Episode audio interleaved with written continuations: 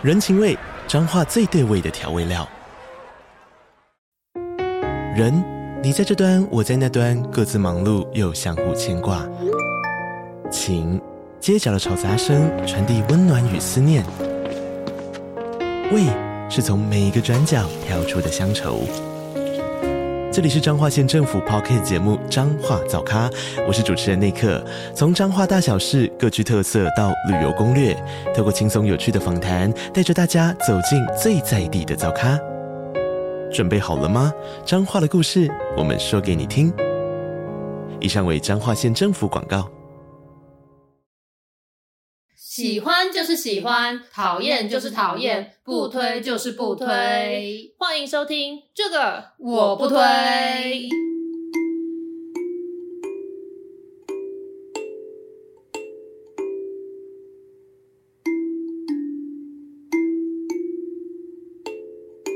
Hello，大家好，我是编辑小姐 Yuli，我是瑶瑶，欢迎大家收听最新一集的这个我不推。噔噔噔噔噔。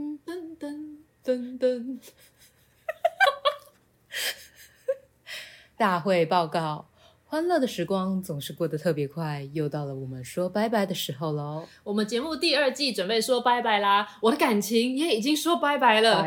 这，我们职场当然终究也会说拜拜，呃，人生也会说拜拜。你也知道嘛，我们人一出生就是迈向死亡。哎，老师说我们要散播欢乐，散播爱，你讲这个。哦啊，那好，我们要欢迎回到我们欢乐的节目内容喽。那我们今天要聊什么主题呢？我们要来聊离职。好啊，那我们就是要快乐的离职哦。大家要正面一点。好，好了，现在跟大家聊聊就是我们过去的离职经验哈，因为毕竟我们讲职场嘛，前面讲了那么多，总是有来有往，有来就会有去离去嘛，对不对？对。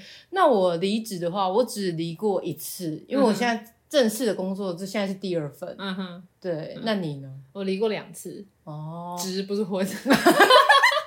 讲完突然觉得怕大家误会，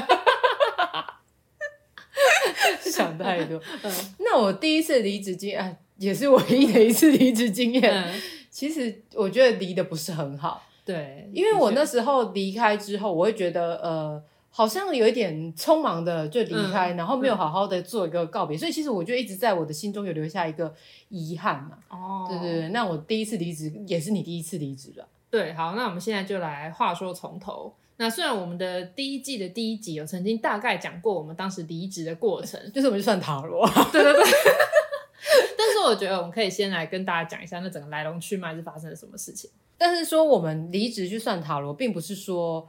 我们是算了塔罗才决定离职的。对对对，是我们本来在一开始的时候就已经有一个想离职的念头。那我们只是透过塔罗去帮助我们厘清，我们到底应该要在什么时机恰当去做这件事情。所以其实很多人都说，其实会去算塔罗的人，都是你内心已经其实有一个想法，对，已经有答案了。对，只是你不够坚定，你不知道说你自己该不该这样做。那塔罗牌算出来的结果，其实只是去坚定，让你自己更有方向，知道往哪边做这样。对，没错。所以算塔罗不是脑袋空空的去算哦，因为你脑袋空空牌。其实也不知道你要什么，你要很清楚你自己。可能你有两个方向在选，或者是你已经有个答案，你只是要选择时机之类的，或者是你想要算你这个这件事情这段时间的发展。哎，好了，我们今天不是要聊塔罗？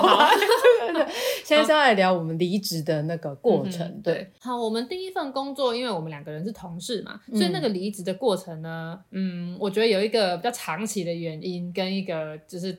压垮骆驼的最后一根稻草。那其实它追根究底，它的原因是因为公司的文化有点改变。当时我们一开始进去的时候，那一整间公司其实它是一个蛮大的公司，然后我们是待在同一个部门嘛。嗯、那那个时候公司的组织整体状况就是比较平行的那一种，就是你跟你的前辈或是你的主管，甚至是老板是比较那种打成一片。然后你是小编或者是你是主编、总编，我们可能会一起开会，然后一起脑力激荡什么的。所以一开始刚进去的时候，那间公司的气氛是跟我很合得来的。就整个和乐融融，然后一起开会，然后一起做发想之类。那当然说这个工作有非常非常辛苦的地方，就是因为我们做的是出版工作嘛，所以就是会有很长时间的加班啊，或者是有一些情绪劳动啊之类的要进行。嗯、我一开始在做这份工作的时候，我甚至还回家跟我妈说：“哎、欸，我觉得我应该就会在这间公司做到退休。”太夸张了吧？因为就有这种想法，因为当时的主管就是跟我们，就是像是那种就是大学姐跟学妹这样子的的方式。式在带我们，虽然他很严格，可是他那时候曾经讲说，就是哎，尤莉亚，你就是好好的在这边学习进步的话，可能十年后总编辑就换你当了之类。所以那时候我觉得这间公司它是第一，它的氛围很适合我；第二，这个工作是我喜欢的。嗯、然后，所以我那时候就有兴起这个想要在这边久留的这个想法。嗯，那本来一间这么好的公司，为什么会最后让我们走向离职啊？有一个关键的原因，是因为当时公司有一些人事改组，嗯，然后有一位高阶主管，他是从其他的企业就是空降过来的，对，呃，随着那位主管与他的团队的到来，其实公司就有一些人事的改革嘛，然后整个公司的组织架构也有一点改变，就是过去公司原本是那种很平行，大家都打成一片的，但后来就是新的制度，就是希望建立一个比较明确的那个上下阶层感，对，那个层级的关系，就是。美其名，他们是说分工要更明确，就是基层编辑就是做好编务，然后可能主编、总编就是做好选书，或然后就是钱的问题就是行销业务之类的来管，就是他们想要做一个这种阶级或者是分工的这种改变。那这样就导致了一个问题，就是因为像在过去我们是一个很平行，然后大家很 free 的这种组织，所以其实像是。公司的那种周销的报表啊，或者是那种损评之类的那些数据，那些管理会计的东西，是会让我们基层编辑看的，然后大家会一起讨论。然后那时候就是我们的老板，就是他会跟我们分享那些周销报表，我们一起讨论嘛，所以就会觉得说，哎、嗯，你跟这本书的连结其实是更深的，因为你会觉得说，它卖的好或不好，其实就是等同像是你。付出的心血是否有回报？那你就会更努力，想要让呃这本书就是可以增加它的曝光。对对对对，这样。那所以就是你有一种就是呃共存，这叫什么？融入与共。对，是这样的说法，嗯、对对，就是这种感觉。嗯、那你就会更努力，并且你就觉得说，老板是把你视为就是是一起努力的伙伴，对，而不是说他是就是他是上司，然后你只是一个纯粹的下属、打工仔这样的一个感觉啦。对，没错，当时一公公司原本的氛围是这样，后来因为当然说这个风格的转变。就是公司内部当然也有些人是反弹嘛，然后有些人是支持。嗯、那但是当时我们的主管就是与那位空降的的高阶主管，他们就成为了好朋友，所以等同于是他非常赞同这种有有层级式的管理。管理对对，但是他也并没有直接跟我们讲说以后我们要改成怎样子的形式，反而是用有一点点就是。呃，偷渡吗？还是什么？就是按着，就是可能就假装没有这回事的感觉。应该说，就是渐渐的与我们疏远。对对对对，就是过去可能每个礼拜三可能会拿到周销的报表，然后他就直接转寄给我们，但是他就直接没有寄。那我们第一次的时候，我们以为他是忘记，对对，然后想说，就是在隔下一周的时候，发现他一样没有寄。对，所以我们那时候就问他说：“哎，怎么就是最近都还没有看到那个周销的报表？”嗯，我就问他说：“是还没有来吗？”他就只有回。跟我说就是哦，有啊，有收到了，就这样。然后我就想说，哎对，我好像也不好再去追问什么，对毕竟我这真的是下属，嗯，对，所以就只是想说，嗯，是不是好像有一种他不想要跟我们分享这些资讯的感觉，对，就有点被排挤、被排除在外的感受。对，然后就是过去他们开会的时候也都会让我们参与，对，对对。那后来他也就是说，哦，那个会你们你们不用去，对，然后就越来越觉得说，我们好像没有被。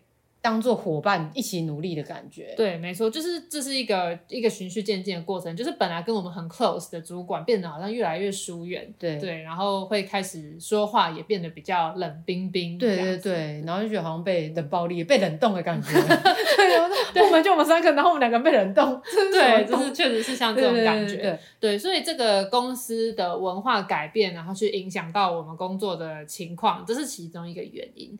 我自己离职的第二个原因，还有一个是薪资的问题。嗯、那但是我并不是说因为过度低薪或者什么东西而离开的，而是因为当时我确实刚进去的时候领的是二十五 K 这种很低的薪水。可是后来在我主动争取之后，其实我有被加薪，加到一个算是符合我年资的薪水。嗯、那但是我。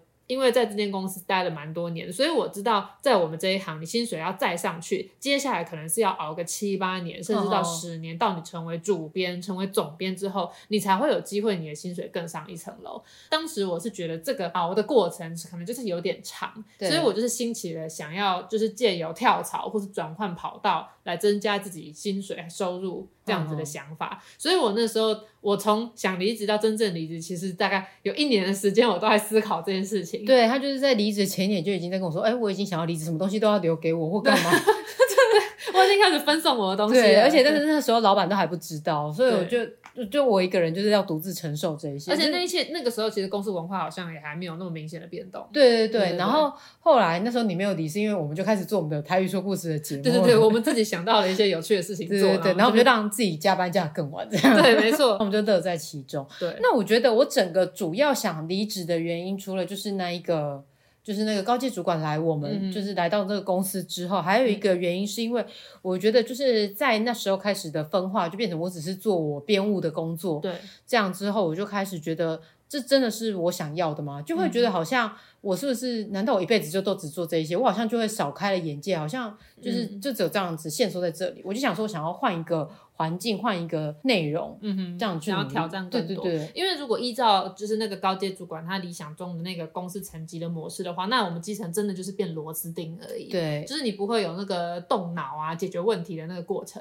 对对，有些人可能喜欢啦，但对我们来说就偏无聊。对，因为那时候我就想说，我想要学一些更多，就是可能是如何把书，就是我书就算做好了，就是也不一定大家会看到。那我要怎么去把它行销出去，然后让。更多人看见，所以那时候其实想离职也是想要换到可能是行销相关的一些产业啦。嗯，你那时候你是有想要转换跑道吗？我其实并没有想要转换跑道，我还是想要做出版业。哦，可是我就是想要用我在这份工作的成果去跳槽到下一家公司谈更好的薪水。嗯哼，对，所以其实我一开始是没有想要转行的哦。我后来到时尚杂志去，真的是误打误撞。就他其实也不算是被挖角，但就是他们主动打电话来说看到我的履历，然后想要请我去面试。哦，对，我才会整个一百八十度大转换，因为本来做童书嘛，对，后来变成做时尚杂志，而且还是。男性的时尚杂志，嗯，但我觉得在那一次的离职，我觉得最让我遗憾的是，我觉得没有好好的告别跟道别啦。因为那时候就是老钱老板找我去谈的时候，我就是、嗯、因为他感觉就是有一点想要引导我，好像说就是我是不是不适合这里了这样子的一个感觉。对，就是我们那个感到被冷暴力，然后被冷冻的这个情况，其实到后期到变得蛮糟的，就是引导我们每天去上班，其实都觉得蛮痛苦的。对，然后你就是面对。就是老板的臭脸，然后你会心里就是想到他曾经跟我们这么样的好，对，而且我们曾经真的是一个很 close 的团队哦。我们就是有赚钱的时候，那个利润的分享，其实老板是非常大方的。对，他其实是真的是一个很大方的老板，不管是在员工旅游，你看我们员工旅游还去就是去埃及玩啊，对，然后年终就是七月中的那个奖金，他有赚钱，他也是给我们很多，所以那时候我们就一直觉得这是一个很好的老板，就是会愿意与我们一起分享这一些什么的。对，真的就是这个公司的制度改变之后，让他也改变了。我觉得是这样，然后我们不适应这个改变，因为人都会变的。对对对，这时候就是我那时候是真的深刻体会到，哦，人真的是会变的。对啊，这样子。嗯、对，然后所以他那时候找我去谈的时候，我就说，哦，我好像觉得说我想要换一个跑道这样子。嗯、对，然后就跟他讲完这样之后，然后他就说，OK，要让我离职。嗯、然后原本打算是要做到二月底吧。嗯，对。然后反正他就跟我说，就是隔了一阵子，他就跟我说，哎，你就做到一月底就好这样子。嗯、对，对，因为他想说，因为如果我做到二月底的话，就会变成我多做了一个。年度，然后他就必须要多给我几天的那个假期，就是你懂吧？对对对对对，所以他就叫我提前走。那提前走，那时候其实我手边的书其实都还没完成。对对，那时候其实那时候我正在做一本蛮算是蛮大的书，对。然后我就在最后一天的时候我还在做的时候，就后来他就提前离开了。那他那时候其实也没有跟我。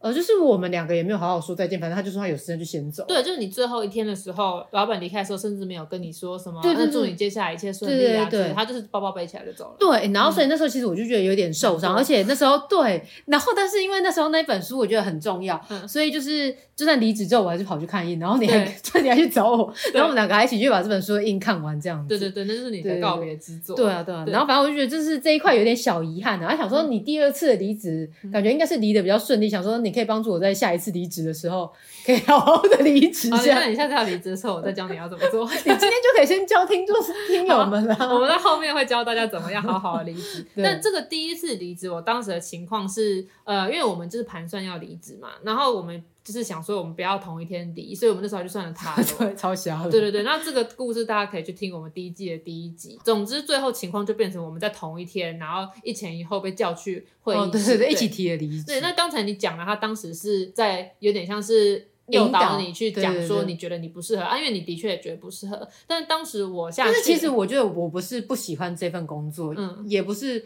呃不适合做这些事情，是我觉得、嗯、呃就是可能还跟老板的那个关系。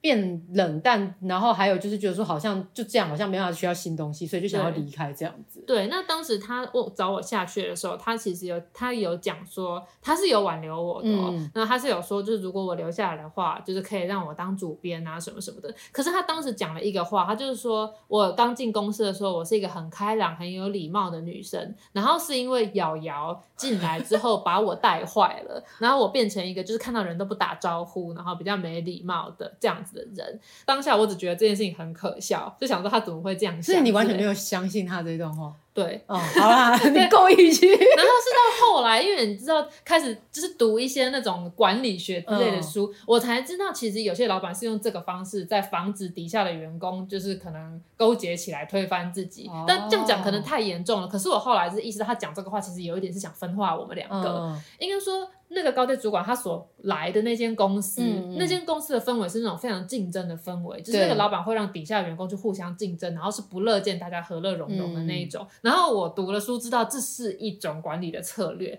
然后我后来才在猜想，搞不好当时他其实是有意想要说分化我们两个，让你离开，让我留下来，因为这是有可能的。的确，因为当时我说我也要我要走的时候，他其实是有挽留我。嗯嗯，对。那这个是题外话了，就是现在才想起当时他讲这些话。好像是有一些弦外之音，只是我，我完全没有相信他，对，因为我只是觉得就是很可笑，因为我如果没认没打招呼，那就是我没认出来，因为我这脸盲嘛，而且不想想，我真的我是你算是你学妹，我怎么可能会是就是是我可以去带领你要做什么？这样如果你就这样被我牵着走，啊、你也太小了吧？对啊，就是这样，所以就是这整件事情的过程就是这样，然后我压的离职时间比你晚。对，你就晚我呃半个月吧。对，我还记得我是在情人节那天离职的。好像就像跟他分手一样。对，真的。对。然后因为那时候我比你早开离职嘛，所以我就都在家里这样子闲闲，想说就是读点别的书，然后准备一些考试啊，就是考多艺啊或什么，就是帮助自己之后在职场上有也是有竞争力的这样子。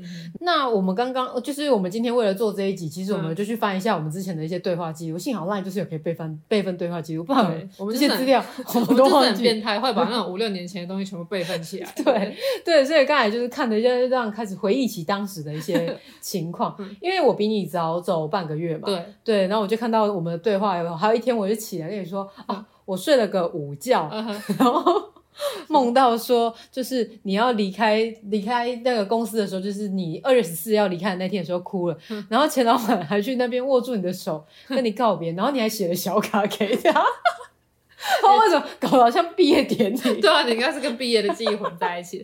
对，那在你的梦境里面，我们离职仿佛是一个那种互道珍重的。对啊，可是其实再见。其实当时我们真正离职的时候，也是离的没那么愉快，因为那时候就是你的工作全部交接过来，然后我的工作呢要再交接给他，所以其实到最后一天的时候，我整个都是手忙脚乱的状态。当时就是有来了一个新员工，嗯，然后所以我还得负责就是带那个新员工，让他可以上手。当时我们两个人在做工作，所以其实那个新员工整个就超害怕。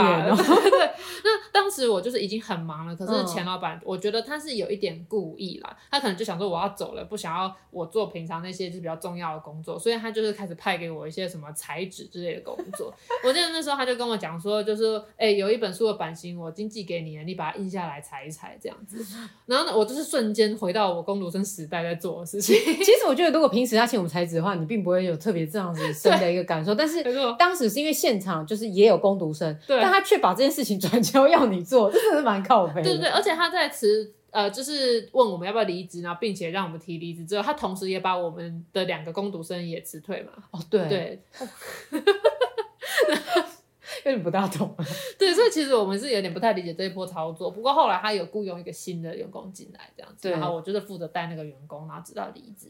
那个时候离职的时候也没有说，就是那你接下来一切顺利哦之类的。当然我是有手写一封辞呈，就是跟他就是好了写写小卡是有一点 真实性的，就是我的确有写一封信，然后谢谢他过去的照顾，然后就是祝福他接下来一切都好这样子。对，然后但是但是当时我离开的时候，他好像根本就还没进公司。我中午离开嘛，然后他好像因为那时候国际书展。所以其实我在离开最后一天，我跟钱老板好像整个没碰到面。对，好了，现在想想真的是蛮遗憾的。对，因为这毕竟是我们第一份工作，而且我们付出了青春与灵魂。真的。对，说了这么多，结束节目已经到尾声了吗？没有。我们只是要告诉大家说，我们到底要怎么样检视自己是否该离职的？因为有时候你是一时倦怠，那你不是真的想离开，你只是一时倦怠。如果你冲动离职，那就不好了。那有些时候你遇到了一些状况，你真的应该要离职，可是你可能因为很多原因，你选择不离职。那到底要怎么样检视自己是真的该走还是不该走呢？我们就是整理了六点来跟大家分享。那你如果要离职的时候，常常会有一些使你裹足不前的困难，那是哪些，以及要如何破解？后面也会跟大家分享。嗯、那最后压轴的时候，会跟大家分享我第二次完美的离职，哦、就是我是怎么完美的收尾啊？对了，完美的收尾啊，就是跟业界大家都还很就是很 p，麻吉麻吉的，对对对，这样好。那首先呢，我们要来谈谈，就是呃，什么时候该离职？嗯、那呃，我整理了六点出来，可是其中有负面的理由三点，跟正面的理由三点。嗯、好，那首先我们现在讲负面的理由好了，因为我觉得这个是职场上非常多人遇到，可是却不知道怎么自救的几点。首先检测的方式就是你的身心灵是否受到摧残。哦，嗯，这样怎么检测？会摧残你身心灵的状况主要会有三个，最直接的就是你的直属主管跟你不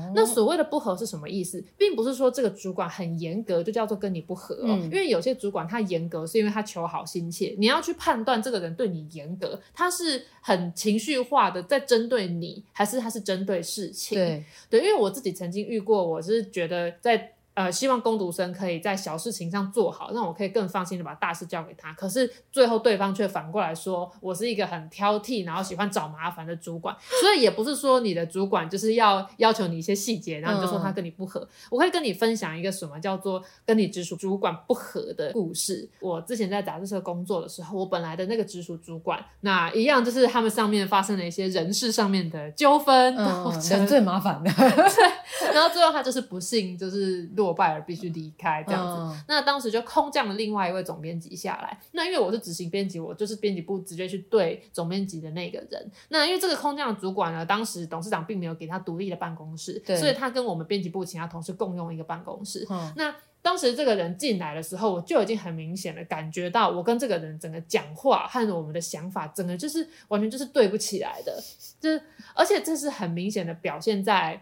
嗯，就是这个磁场不合的程度已经严重到就影响到我的生理。就是当时我们的座位是两排，等于就是说我我可能坐在右边，然后我左边有一个隔板，那我的隔板另外一侧就是坐那个新来的总编辑这样子。当时我那段时间，就是因为我就是我很不喜欢跟他相处，所以我那时候就上班每天都压力很大。然后那时候我就发现我整个左半边脸的皮肤开始过敏，因为我本来就有异位性皮肤炎，只是我长期有做治疗什么的，所以其实是还好。但那时候我的嘴角还有眼角的异异位性皮肤炎就开始发作，就只有只有左侧，只有左侧的脸，然后我在那边还长了痘痘什么的。那那时候我就是觉得也不以为意。那后来因为我们董事长看风水之后，帮我们整个办公室换了位置，嗯、所以那一位呃跟我比较不合的总编辑，他就是坐在我的右边。然后这个时候就发生很奇怪的事情，就是我左边脸就是好了，可是我右边脸就开始也是那个过敏，就整个大发作。那、啊、你整个人就平衡了，呃。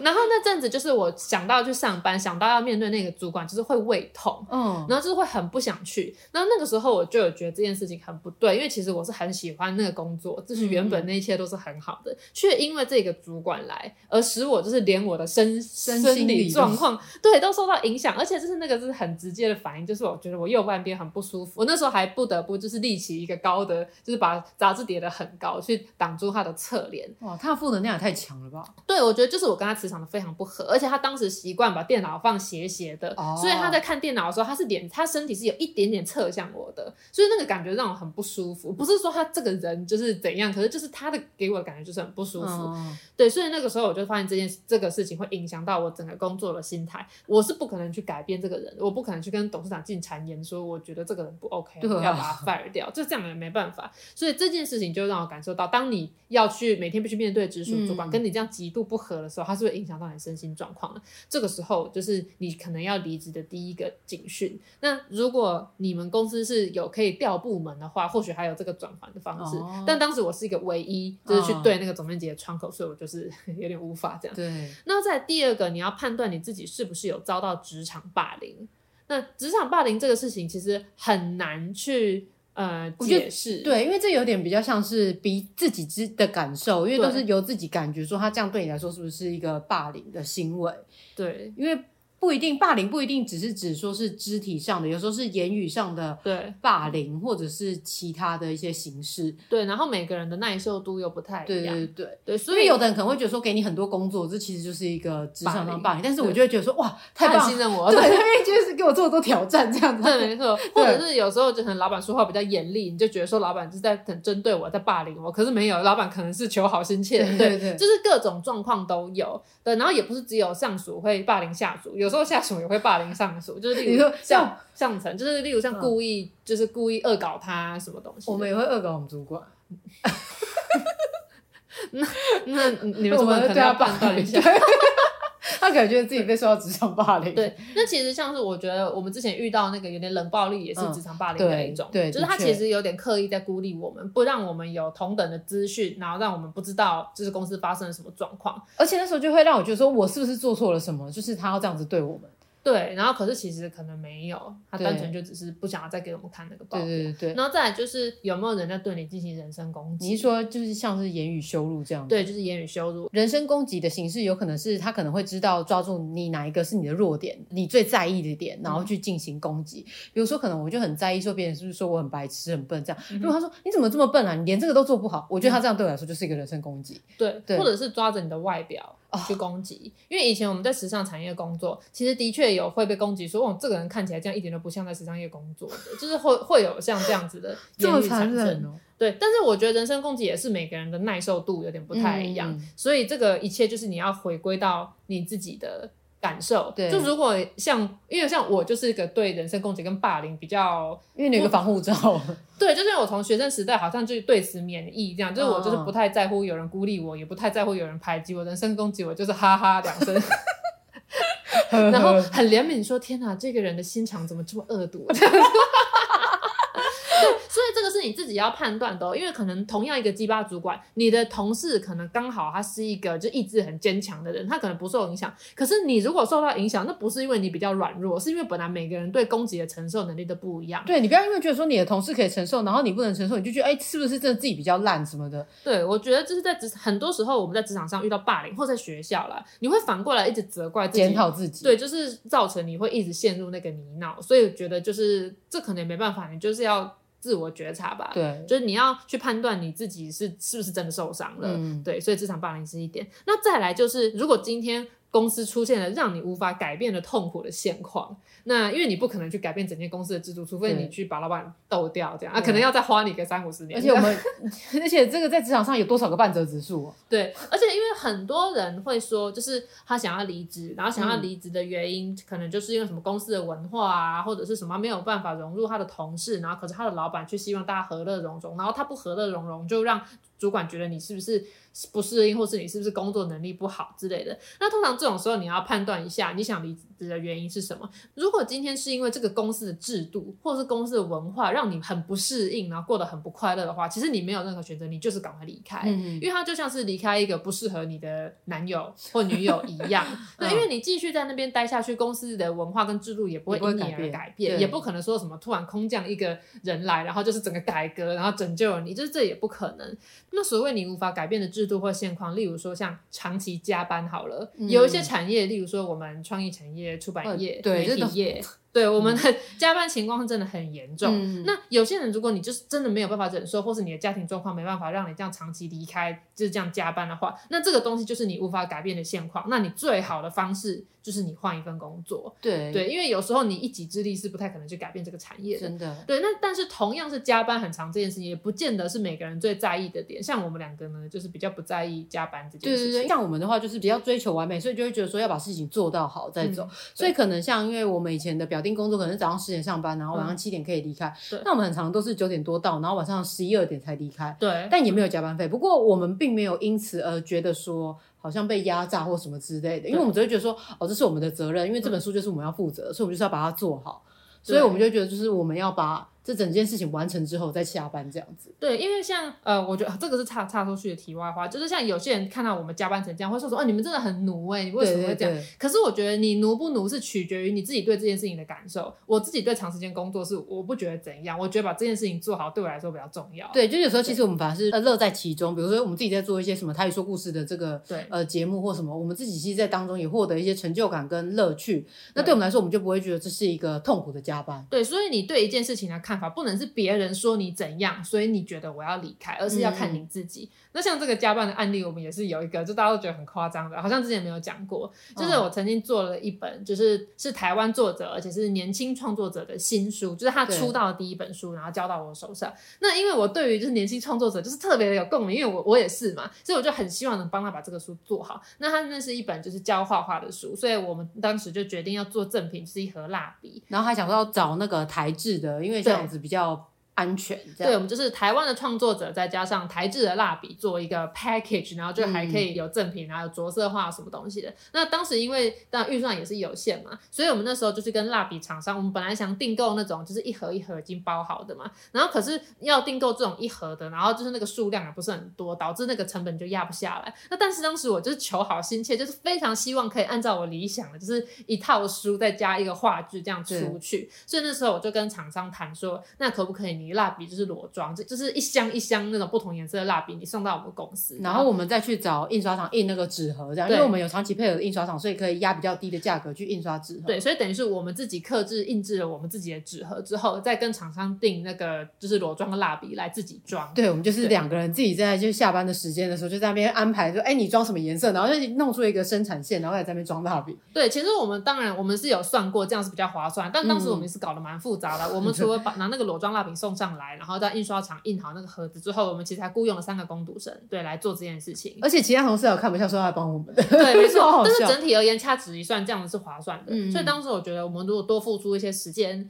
可以让这个用我们理想中的形态上市的话，那我就是想要做。所以我们当天东西都到齐了之后呢，我们就全员集合，安排出一个生产线。对，我记得那时候就是一个人负责把盒子折起来，然后一个人负责几个颜色装进来，然后再交到最后一个人手上，就是把它折好，然后再装箱这样子。嗯。对，然后当时我们应该是早。上就开始作业，就是蜡笔一传。没有没有，那时候早上的时候，因为我们还有其他书要嘛，嗯，所以我们是只能用下班的时候，就是是大概七点多的时候我们晚上才开始哦。对，因为我们早上比较早的时候是要先做好手边，因为其他书还是要出版。嗯哼。对，所以我们那时候是继续在做书，大概是我记得是到下午，就是已经快下班的时间的时候，我们两个才开始在装那个蜡笔这样子。好，反正我们就装那个蜡笔，然后一路装装装装装装装装装，因为那时候应该也有。一千多份吧。对对对，对，然后因为并且上市的时间也快到，然后印刷厂要我们赶快弄好，它才可以去做后续的收缩包装这样。对对对，所以我们真的是在跟时间赛跑。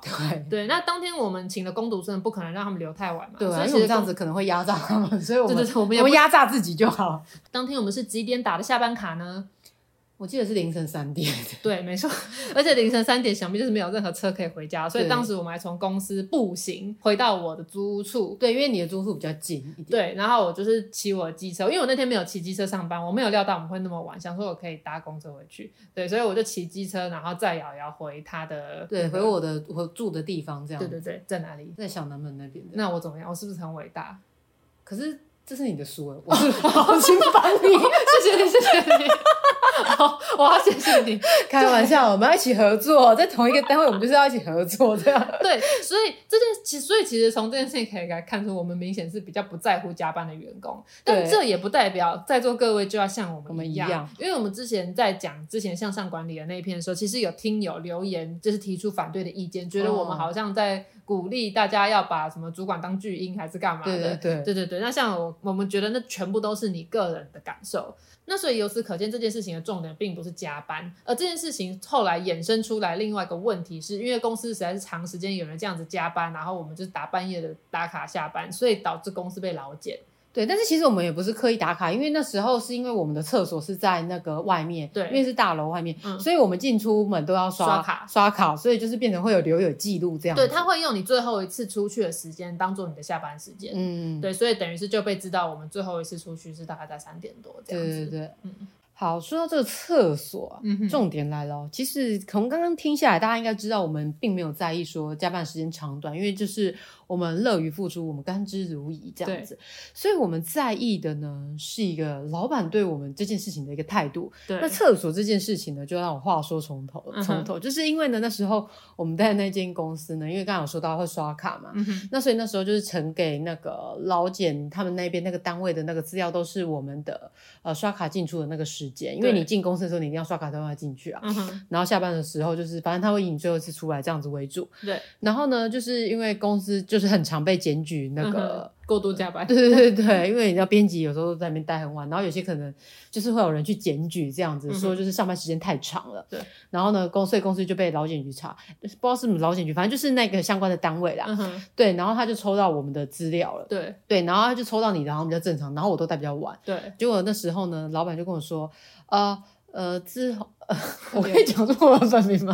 不想要，哎呀，哎呀，有有，就是呢，你的那个资料，就是他在 LINE 上面就说，呃，你被抽到劳检，然后你的劳动时间过长，所以呢，嗯、你之后就是出去，如果七点以后在公司继续工作的话，你出去上厕所的话，你就把门开着，不要关，或者呢，就拿我的卡去刷，因为我是老板，所以我不会受制于这个体制。嗯哼，那你就拿我的卡去刷，就是你去上厕所的话，这样就没关系，就是不会刷到我自己的卡，就不会留下记录这样子。嗯、然后我想说。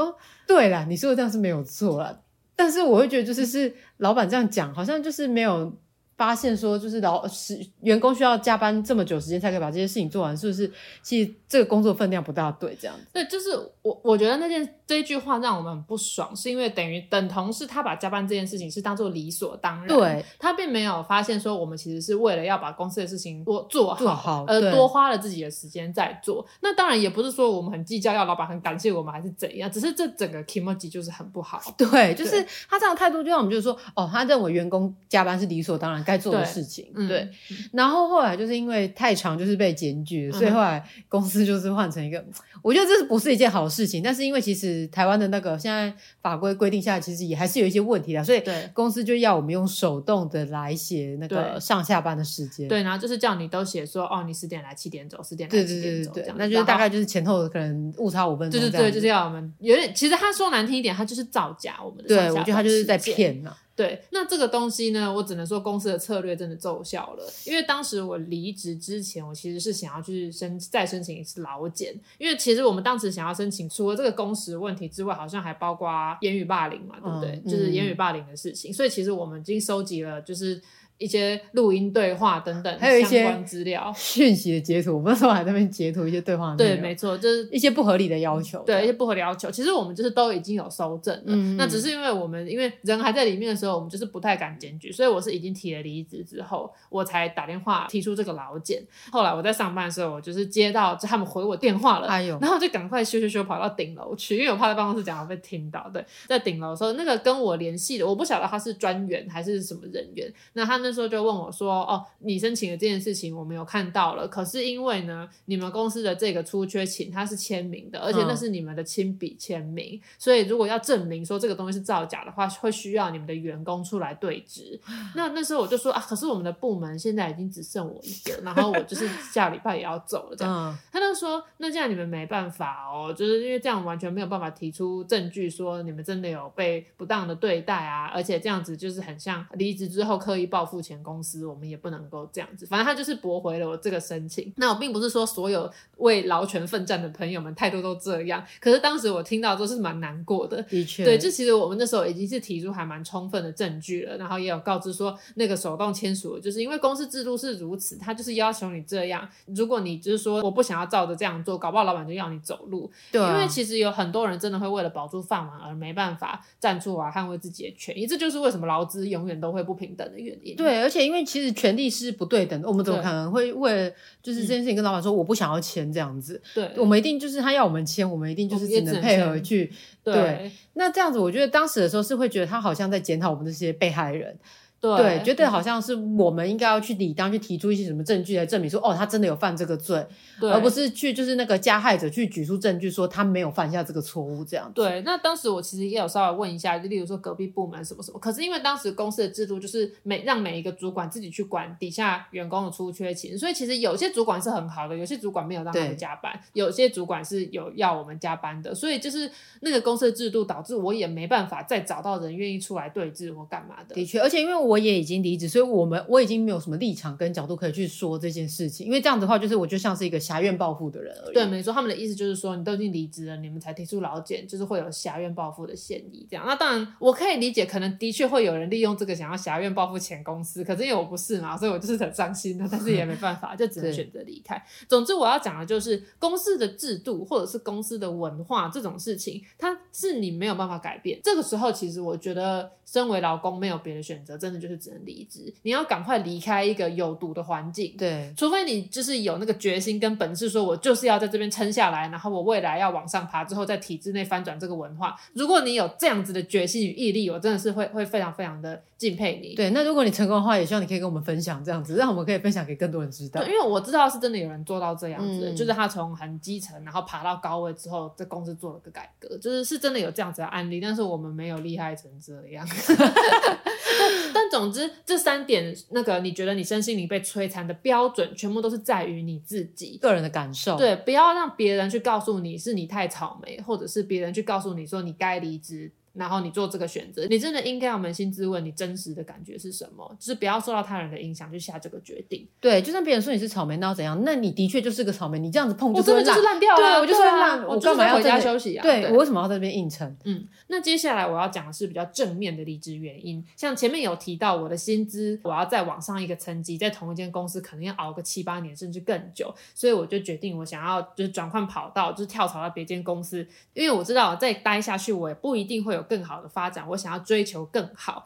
那如果今天你是因为追求更好而选择离开的话，那这是一个非常好的就是离开的理由。对，就是有一个目标，对，你就是一个积极向上的人，这样。对，或者是你想要转行，挑战不同的行业。那像我就是那时候就是因为想说，既然这个差不多就大概是这样了，嗯、那我想要挑战看看其他面向的工作产业的时候，嗯、那我这就算是一个比较正向想要离职的原因，这样子、嗯。还有一个就是被挖角，哦、呃，对，因为工作能力表现太佳了，所以被其他公司挖角。如果你是因为这种正面的理由而选择离职的话，那真的没有什么好犹豫的。对，就，是恭喜你对，就是恭喜你。对，那这个后面会跟大家讲说，离职的时候你要怎么离才能离得漂亮。我觉得还有一点要补充说明，就是我觉得所谓的工作压力太大，它不见得能当做是一个离职的理由。为什么呢？不是说工作压力大是正常的哦，而是你去到哪里都一定会有工作压力。对啊，对。对，所以你要去理清你觉得压力的来源是在哪。对，因为有时候其实压力是你自己给你自己的，因为你自己想要在上面有一个很好的表现，那你就会给自己施加过度的压力，很导致可能你在工作上反而会表现不佳。对，因为压力太大，所以你可能要再去审视一下，到底是在哪一个环节出了问题，而不只是说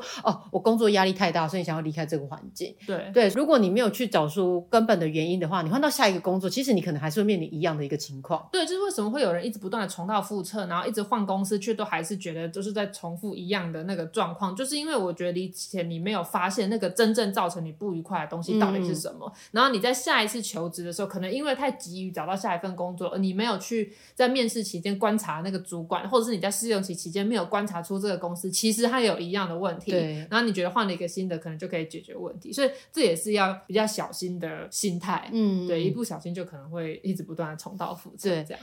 那以上呢，就是是我们针对说你去评估说你该不该离职的一些面向，这样子。对。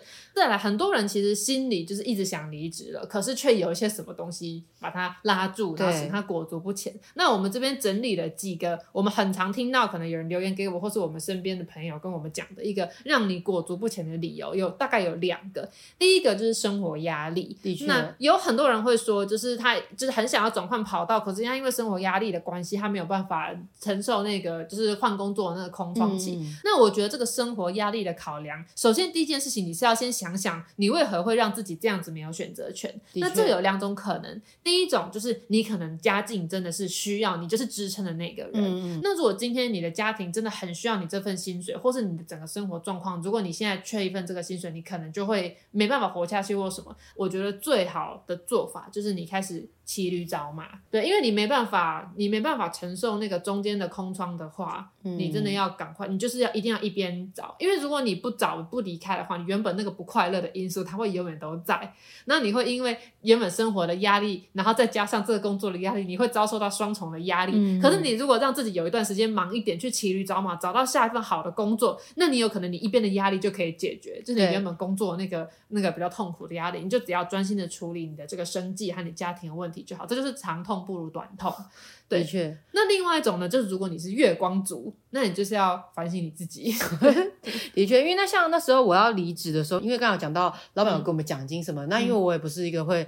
太会乱花钱的，所以我身上其实等于是有足够的存款，可以让我就是应付在我裸辞这段时间的一个房租啊，还有一些生活上的一些花费这样子。对，所以那时候我就有那个勇气想要裸辞这样子。对，那如果就是像月光族的话，我觉得就是要好好想一想。如果你觉得你没办法辞职，因为你怕你的生活会受到影响，然后可是你那个受到影响可能只是说，哦，那我可能没办法那么常跟朋友出去喝酒，嗯、或是那么常跟朋友出去唱歌的话，那我你可能要审视一下，你想换工作这段期间，你是不是可能要稍微减少一些不必要的开销？哦、对，然后试图去存，可能至少三个月你的生活费。我自己觉得。呃，对，我当时想赶离职，原因也是因为我有存一笔，就是可以让自己可能五六个月不用工作也还活得下去的费用，然后这就是我找下一份工作的时间。那那时候其实就是我说，虽然说我有存足够的存款，让我可以度过这个空窗期，其实我在这过程中也没有闲下来，就是我还是有去做我的家教兼职工作。哦，对，你有兼职？对对对对，对所以就是虽然就是没有多少钱，但是就是还是可以度日子啊，这样子。对，我也是，因为那时候我也有一些兼职的演讲、教课什么的，嗯、所以就是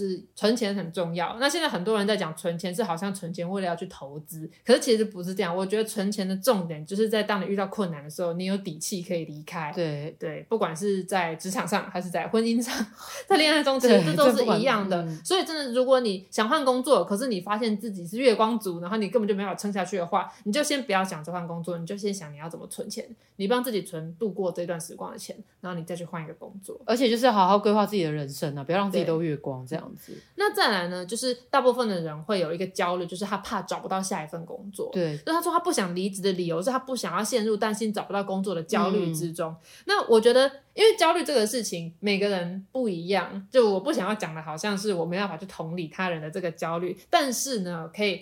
给大家一个建议，就是我自己的做法，就是我自己就是奉行一句话，就是当你会觉得紧张或担忧的时候，原因是因为你准备不足。嗯，那通这个其实是在讲演讲啦，就是你觉得最好解决怕演讲的方式，就是你在家里反复的练习。那我觉得其实所有事情都是一样。就今天我觉得很焦虑，我找不到下一份工作，也有很大的原因是因为我不知道我的优势，嗯，我的能力到底在哪。可是当你今天坐下来，然后去思考你到底有什么样子的技能，或者是你不要说技能好，你就开始分析你的上一份工作。或是你自己过去做的所有事情，有哪一件事情是让你做起来有成就感的？对，比较得心应手的。对，那它不一定是某种很具体的技能，就例如像什么使用 Photoshop 啊，或是剪片 之类。现在看，假设我好了，我从来没有想过，或许我可以做智商类的工作，可是会一直有人说，我觉得你可以试着去当个智商师，嗯、就是因为我就是那种很喜欢听，没有到喜欢，我怕这样大家都来跟我讲我烦 我就是属于那种我愿意去倾听他人的烦恼，然后并且会提出解决方式，嗯、会想要去帮大家解决问题这样子的人。所以过去就是当例如说我的学妹来寻求一些恋爱的建议啊，或者我很乐意为他们解答。那这个听起来，我们平常在评估我们的工作能力的时候，不会把这个东西算进去，因为大家可能觉得你就只是一个很爱谈论恋爱经的学姐而已。嗯、可是其实他很有可能。是你的技能之一，像这样子，你就发现说，哦，我是喜欢跟人对话、帮忙解决问题这样子的角色，那你的下一份工作，你就可以往。就是需要这样子的技能，或是这样子个性的工作去找。就当你去厘清你自己擅长什么、不擅长什么之后，你就会找到一个方向。那当然，就像你刚刚说的，就是它不一定是一个很具体的技能嘛。嗯、因为像我的话，也都是比较是负责一个就是专案管理的一个角色。嗯、那其实，在做编辑的时候，我就可以呃感受到，比如说我对作者啊，对于应务什么，就是我可以有一个呃很好的组织，然后就去根据做时间期程的规划安排。那我就知道我自己是适合去做这种专案对对对，这样子的一个。工作，那我可以把整个的骑程都安排的很好，嗯、然后也可以把客户这边招待好，然后厂商这边也可以规划好，嗯、那我就知道我自己要找往这个管理的工作去寻找这样子。对，像我就知道我是一个对外沟通比对内沟通还要擅长的人，嗯、就是像这个也会像我后来走往媒体，因为媒体主要是对外嘛，对。对，就是像这样子的事情，就是或者是你我特别知道我比较擅长向上管理，对，就是。就是还有一件事情，就是很多人会有一个迷思，就是觉得一个适合自己的工作，就是例如说我的兴趣变成我的工作，或是我可以追求自我发展变成我的工作。可是其实不一定是这样，因为每个人对工作的理解其实很不同。假设今天我是一个很喜欢音乐的人，然后我有一个自己的乐团，然后我可能就是一直想要，例如说进入音乐公司啊，或者是玩团表演赚钱啊，结果我就发现，就是我怎么一直碰壁，然后没办法。那这个时候其实你可以做一件事情，就是你去找一件你擅长的工作，然后你就是用那份工作赚的钱去。养你的兴趣，然后你可能业余时间玩团，就是你不用把你的想做的事情跟你的工作绑得那么紧。对，对那因为有一些人呢，是可能工作跟生活会结果融在一起，嗯、然后觉得他自己的生活好像已经失去了生活品质，嗯、那工作可能也没有表现好的。我觉得就是可以找一个是比较朝九晚五，然后一下班就确定可以。断掉的一个工作，就是切呃切干净一点，让自己的生活是可以比较有品质的。像我们公司的呃清洁大哥，嗯、他过去呢，其实他曾经是在竹科上班的工程师。嗯、哼那他说他会做就是清洁工作，是因为他觉得竹科的那个工作就是工时很长，嗯、而且其实你下班你也不是真正的可以下班。嗯、那他会去做这个清洁工作呢，就是是因为你就是终点嘛，我做好这个今天在这边我只要扫完地拖完地，那我就真的是完全下班了。嗯、后面我就可以做自己的事情。嗯哼，对，那他这样，他就觉得他这样生活就可以跟工作切很开，然后他就比较喜欢这样的生活，嗯哼，所以他就选择这样子做。对，就是你的人生目标不一定要像我跟瑶瑶一样，就是想要在工作上面自我实现。因为有些人他可能是希望有一个 work life balance 的家庭，嗯、或者是他可能会想要有一个就是兴趣，可能那个兴趣不见得是赚得到钱，是理想的那一种。就其实你要去想，你想要追求的生活是什么？因为你想要的那个生活不见得是一份就是。那那个工作可以达成的，所以要去理清这两件事情，你的技能到底是什么，和你想要追求的生活到底是什么。嗯、然后你只要安排好那个计划，你就会心里就会踏实，你就不容易焦虑。那像伊隆马克斯的妈妈，她是一个梅伊马克斯，她也是一个很成功的女性，她就是。呃，他你知道他一手养大了这些很厉害的小孩，然后他有出过一本自传，他其实讲了一句话，他是说女人一定要定定计划。嗯、那他会这样讲，是因为他那本书是针对女性写的啦。那其实人人都应该定定计划。嗯、一旦你有计划，你知道你这一步这个时间你该怎么做，你心里会踏实很多。嗯、那你就随着你遇到的现况再去微调你的那个计划，你整个人生就会比较稳，比较踏实，就比较不会那么焦虑。嗯。那当然，刚才讲的那些呢，我还是可以提供一个简单的解法，让大家可以快速的来进行一些微调。那首先第一就是存款，嗯，那当时我第二次离职了之后，因为我就是后面打算自己做了嘛，所以就想说，好，我可能会需要那个准备期会比我寻找下一份工作更长。嗯，当时因为。好，我就评估了一下我自己的条件。我原本是租屋的，那但是我就决定说我要省下这个成本，因为我那时候生活最大开销就是房租嘛。然后所以呢，我就决定毅然回来搬回家住。但是你知道我很幸运，是因为我在我家在台北。哦，对，因为你工作地方就刚好跟你的住的地方在同一个县市。对，所以每个人要去评估自己的状况哦。嗯、因为像我之所以可以就是这样子勇敢的辞职，是因为我知道我在台北有家，我就算付不出房租了，我就是大不了回去跟家里住这样子，然后。忍受一下父母念说，哎、欸，你怎么不赶快出去工作？这样就是你要评估你自己的条件有什么。嗯、那因为我这样子，所以我可能可以三个月后就辞职。那如果你不是，你必须要跟瑶瑶一样需要租屋的话，你可能就多花一点时间去筹备你那个时间。但总之，存款就是一定要有。对对。然后再来就是保险哦，说到这个保险，我就是有一个很大的感触，因为那时候第一次离职嘛，那、嗯、什么经验都不懂，这样。嗯、然后我一离职之后，我劳保跟健保就被断掉了。嗯、对对对，对。然后我那时候都没有发现，然后就是直到几个哎一两个月后，然后那国民年金就去寄到我家说，哎、嗯，我都没有缴钱，干嘛发我钱？然后还有说，你现在是一个没有健保的状态，想办法去加健保。那你之后看病的话，就是在这个期间生病的话，你才可以受到健保的保障，这样子。嗯、那因为我就是都迟交，所以就是有一些就是被罚钱啊什么的，对。所以就是大家在离职的时候，就是自己的劳保健保的这个也要，就是去留意一下啦，嗯、才不会让自己就是落得没有任何的保障这样子。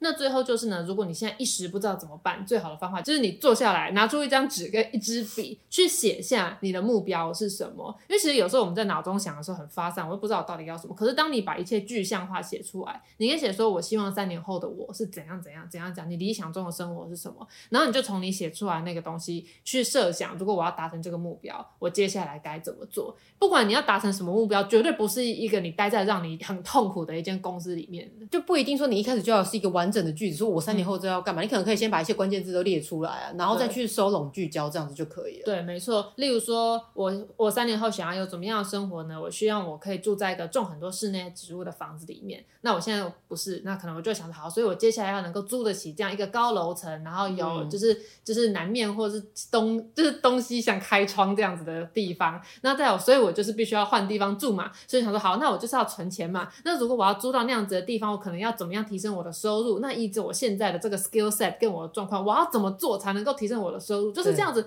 抽丝剥茧的去定出一个你初步可以执行的目标。嗯嗯，对，所以这样就可以有效的解除那个你因为焦虑而裹足不前的问题。对，对那综合以上刚刚就是讲说你的、嗯、呃考量离职的理由，以及就是破除这些裹足不前的理由之后，嗯，那你要不要跟大家分享，就是就是你是如何的在第二次成功离职这样子？好，那成功的离职并不是说我第一次离职很失败，我自认我第一次离职也是屡试都有做足。对了，好，那我觉得好的离职的第一点就是不要撕破脸。的确，对，所以我非常不建议大家就是去跟主管就是拍桌说老娘不干了那种，就是我是非常觉得不应该这么做。那我这里是亲眼见证过，我是杂志社的同事，然后在董事长室跟董事长一言不合就是拍桌说老子就做到今天，然后就这样一副就是就是东西收拾了，然后马上离开。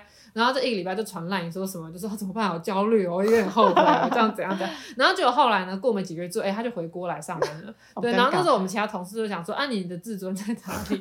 自尊收在抽屉里了吗？”人家就是回来拜托说什么啊，不好意思，那时候真的是冲动离职啊，让我回来之类的。好丢脸。对对对，然后就是你回来就会丢脸这样。那像我我自己是，你知道吗？我很怕丢脸，我是绝对不会让就是让自己发生这种事情。所以你在提离职的时候，你一定不能情绪化。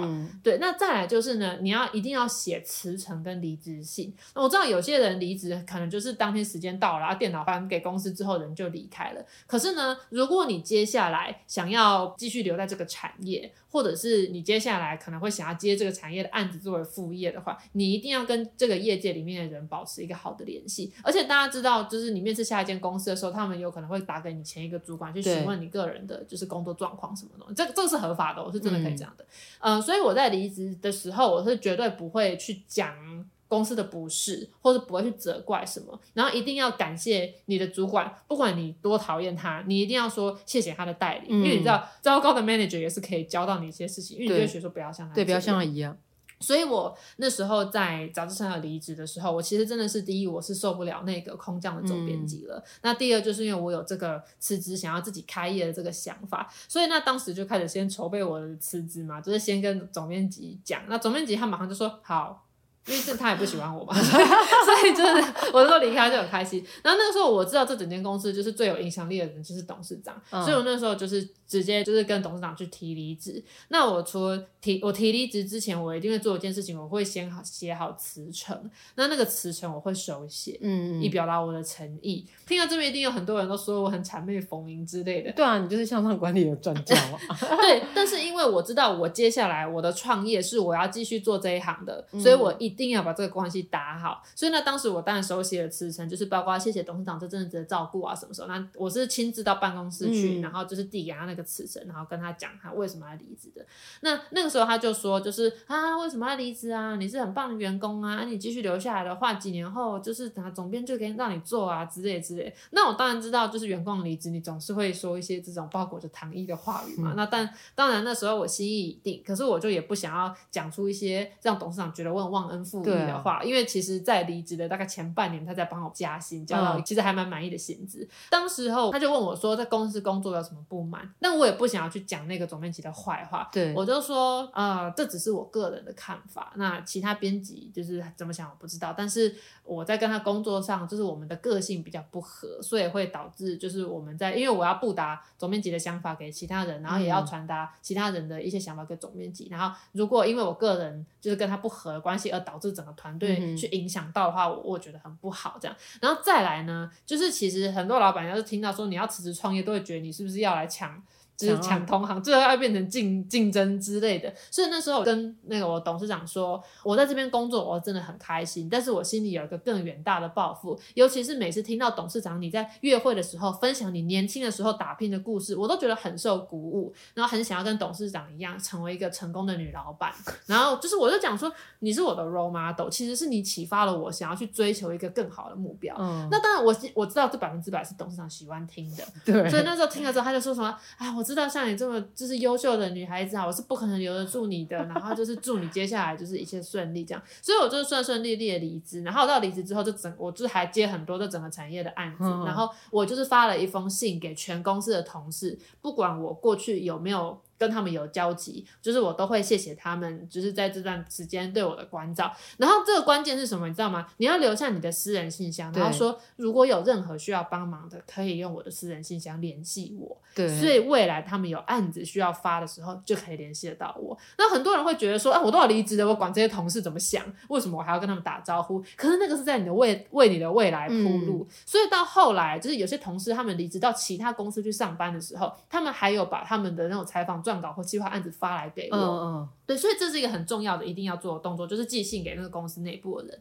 那你公司外部有在来往的那些人，例如像说你合作的印刷厂啊，或是你合作的美编设计师啊，嗯、这些人我也会另外再发一封信，说就是啊我要离开了，然后也是有什么需要帮忙的都可以怎怎样怎样联系到我。那那个时候，因为我很清楚知道我接下来就是要自己开业，所以这个人脉我一定要完完全全的把它管理好，这样子。嗯、所以最后这份工作就是我讨厌的总编辑也是很高兴我终于要走了，然后最难搞的董事长啊，也是笑着祝福我走的。后来是同事跟我说很难得，因为通常员工离职的时候，董事长都会很不开心。嗯、可是董事长却是祝福我的离开，嗯、所以这是一个很我自己觉得是一个很不错的离职啦。对，对那因为接下来我如果要离职的话，就是离职自己的公司，就是公司倒闭，倒闭 对，收起来。对，这就是我唯二两次离职，但最后一次我觉得还算是 OK，、嗯、就是传授给大家，嗯、因为我觉得有些礼数真的就是不能少。说了这么多，我们的结论就是：喜欢就是喜欢，讨厌就是讨厌，不推就是不推。离职的原因千百种，但请把握最高指导原则：人情留一线，日后好相见。啊，你如果想耍狠、拍桌、唠狠话，那就请做好永远离开业界的心理准备。阿弥陀佛，这个不得不推。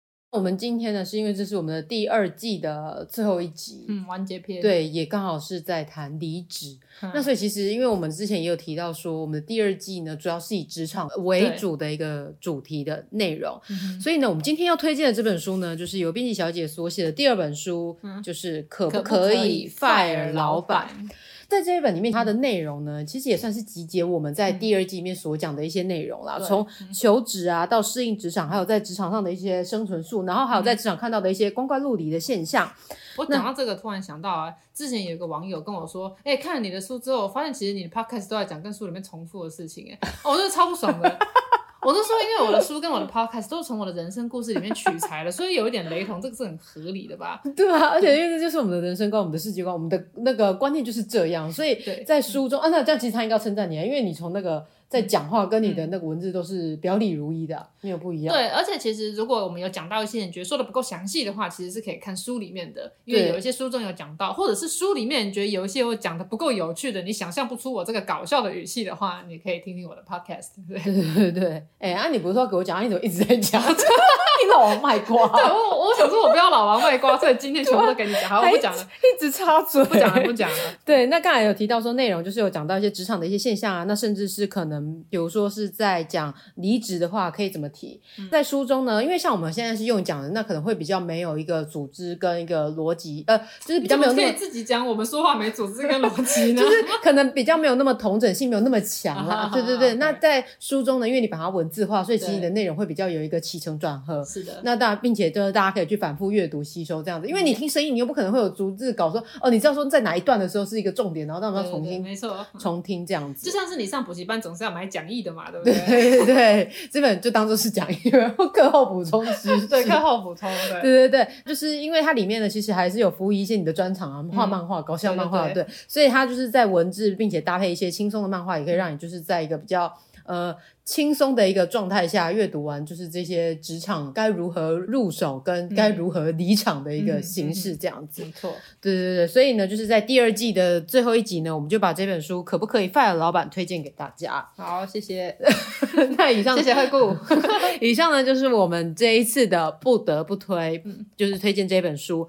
最后呢，再跟大家补充一下，这是第二季的最后一集嘛？对。所以我们想说，就是可以收集一些，就是听友们对我们的一些回馈，回馈。跟 Q A，对对对，那想说就是大家听到这一集的时候，可能会在我们的 I G 可能吧，会看到说我们有在上面线动上面收集，就是一些问答，嗯、那大家就可以在我们的 I G 上面就是留言告诉我们说，你们想要可能在第三季听一些什么内容，或者是针对我们的前面两季的内容有一些什么反馈或疑问的话呢，都可以在上面提出。嗯、那也可以直接在那个就是 Podcast 上面的那个留言区留言，对对对，直接告诉我们，因为其实我们也都会去看这样子。对对对，你们的留言都是我们努力的动力。对对对，对就是收到很多人的一些称赞，什么我们也是越来越有动力，这样子，对对对，就很高兴对。被夸奖。对，比如说，那如果你对我们说的话呢，有不同的意见，有想要反驳的，我们非常欢迎黑粉来吵架。对对，因为不服来辩，他你很爱吵架，对，所以 我哪有和我天秤座，我是最和平主义了，与其好辩在，于不得已。对，所以就是也是很感谢大家，就是对我们这两季的呃支持，并且有越来越多的听众就是会给我们一些回馈，其实我们也觉得非常开心这样子。嗯、那我们第二季就到这边先告一个段落。对，再强调一次，就是这一集节目上线呢，赶快去我们的 IG 看看有没有 QA。啊，如果没有的话，你也可以直接私讯我们。对对对对，如果没有，就是我们忘记了，提醒我们一下。好，OK，那我们这样子第二季的节目就到这边喽。感谢大家收听，我们下次见。对，后会有期，后会有期了，拜拜。每周二下班时间大概六点左右，请打开你的 Podcast，准时收听。这个我不推。啊，如果没有更新，啊，你就晚点再看一次好了。